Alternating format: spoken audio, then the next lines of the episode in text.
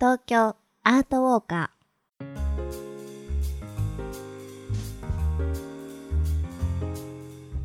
皆さんこんにちは。ナビゲーターの安原もゆるです。そしてお相手はーエマちゃんです。よろしくお願いいたします。この番組は街角アートの音声ガイドをコンセプトに366日の東京アート巡りの著者である安原もゆるさんがパブリックアートを解説しその魅力をお届けしていきます。それでは早速ですが今回ガイドしてくれるアートは何ですか？今回ご紹介する街角アートは大崎にあるグローイングガーデナーです。はい。真っ赤な長い帽子が特徴の庭師ガーデナーのオブジェですね。山手線の五反田駅から大崎駅間の車窓からも見えるので見覚えのある方も多いのではないでしょうか。うん。まああの写真見てお分かりだと思うんですけどなかなか不思議なアートですよね。そうですね。あの白雪姫の小人たちみたいなまさかあの庭師だと思いませんでした。ではまずこのアートがどこにあるのか改めて説明いたします。JR 山手線大崎駅東口から徒歩5分駅東口から連結された歩道の一番奥にある複合施設アートビレッジ大崎セントラルタワーの敷地内にあります山手線内回りで五反田駅から大崎駅に向かう途中の左の車窓から見ることができる。すごい詳しくありがたいですね。左の車窓から見ることができるんですね。ちなみにこれは外回りでは見えないんですか？いい質問ですね残念ながらちょっと外回りからはね見えないので内回り限定ということを楽しんでいただければなと思いますで。はい。はい、こう電車からも見える大きさっていうのはなかなかレアですね。そうなんですよね。まあもっとお後で詳しく説明しますけど、はい。想像以上に大きいんですよ。はい。それでこのアートビレッジ大崎という名の通りですね、えー敷地内には国内外のアーティストによる作品があ多数ね設置されています。はい。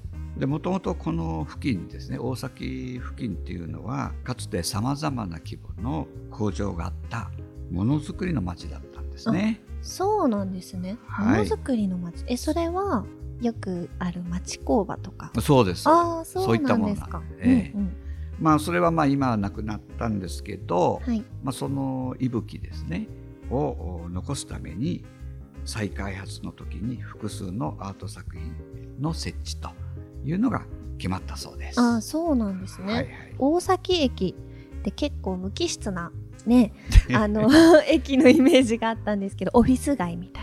ああまあうん確かにね、オフィス街ではあるとは思いますう今はね。ん、ただあそんな中のにね、アートがあるって素敵ですね。いっぱいねあの目黒川にも近いので楽しむところいっぱいあると思いますよ、うん街として。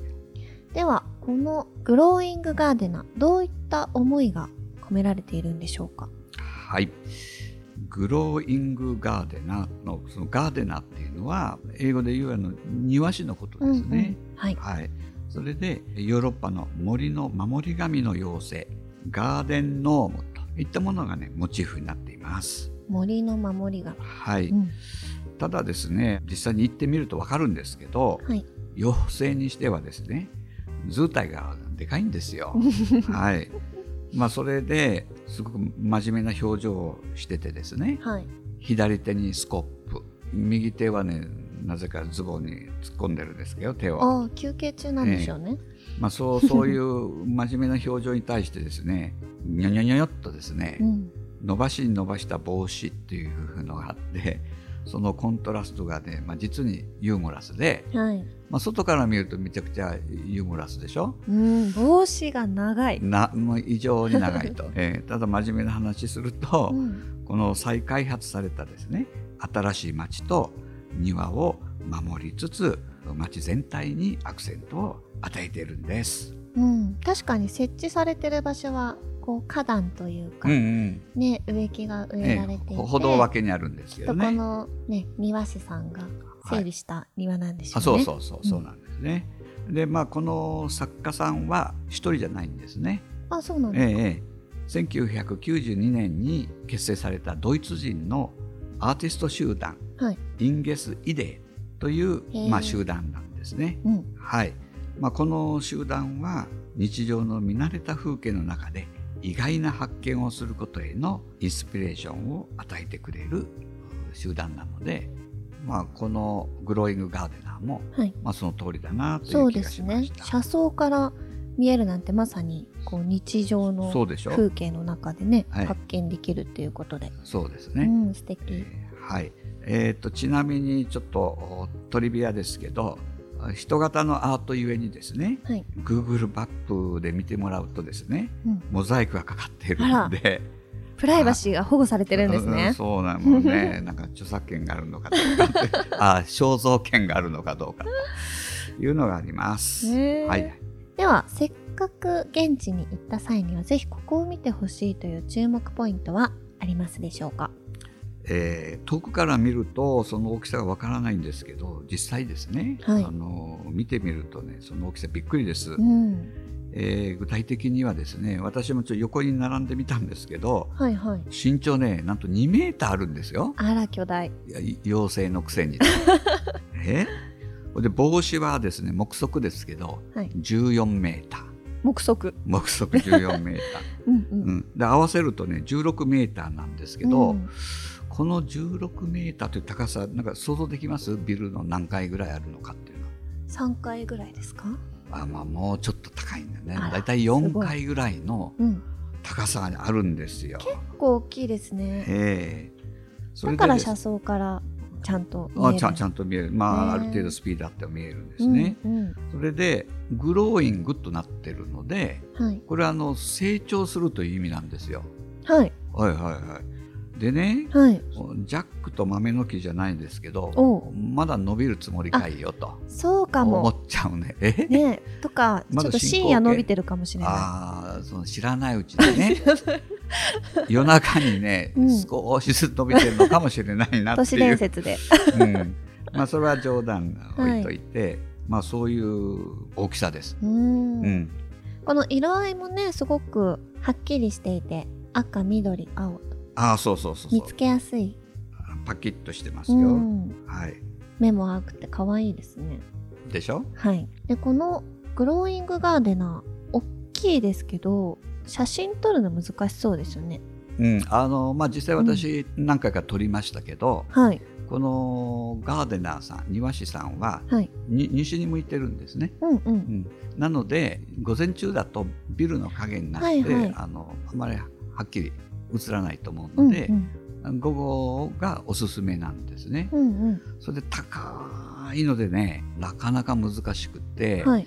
私撮った時は歩道に寝転んでですね 縦アングルではい。撮ったんですけど、えー、もう変な人というふうに思われたので、うん。まあ、そういう撮り方は私としてはおすすめしません。うんうん。はいこれは歩道に設歩道の脇歩道の脇。うん、割と広い歩道の脇はいはい。なので、なんとなく横に立ってもらってたどりすると庭師とのコントラスト大きさの比較うんがあって、まあ面白い写真が撮れるんじゃないかなと思います。うんぜひ午後の日差しがね、さんさんと降り注いでる時に。色もはっきりしてるから、日が当たるとはい素敵に撮れそうですうんね。あの白いひげがものすごく映えると思います。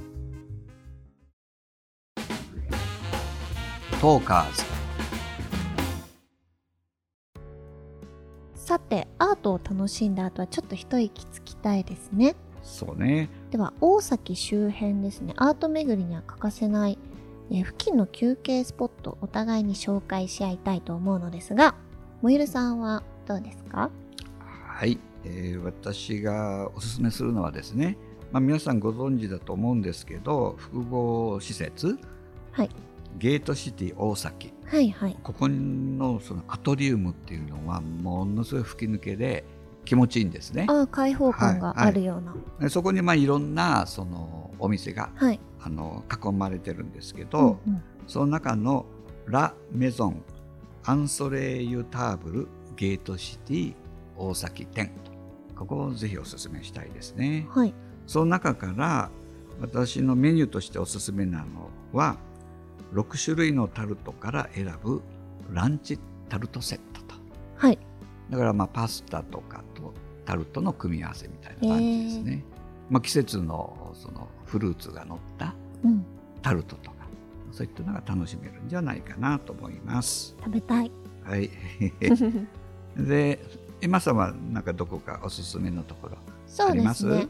私はちょっと一駅移動して、うん五反田駅なんですけど、はい。五反田はだからひ一つ内回りで行くと一つ手前のところね。そうですねうんで五反田駅のベーカリー杉の木というパン屋さんうん。をおすすめしていて、これなんで発見したかって言ったら私がたまに行くフレンチのビストロあらまあ。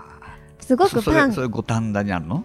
それ五反田じゃないですあああはいですごく、んあの美味しいパンを出してくださっていてでそのパンも自家製なのかなと思ったらどうやらこの杉の木で作っているものをお店であの取り寄せて、あそういうことね。扱っているということで、うんあのいつかあその杉の木パンだけ買いに行きますって言って買いに行けてないんですけどあなんだなんだ。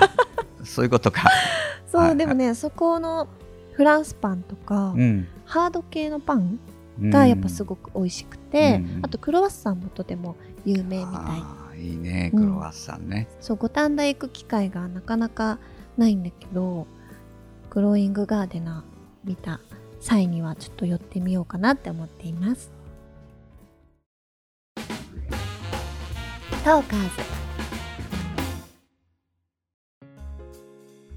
というわけでそろそろお時間です。おいるさん何か？はい。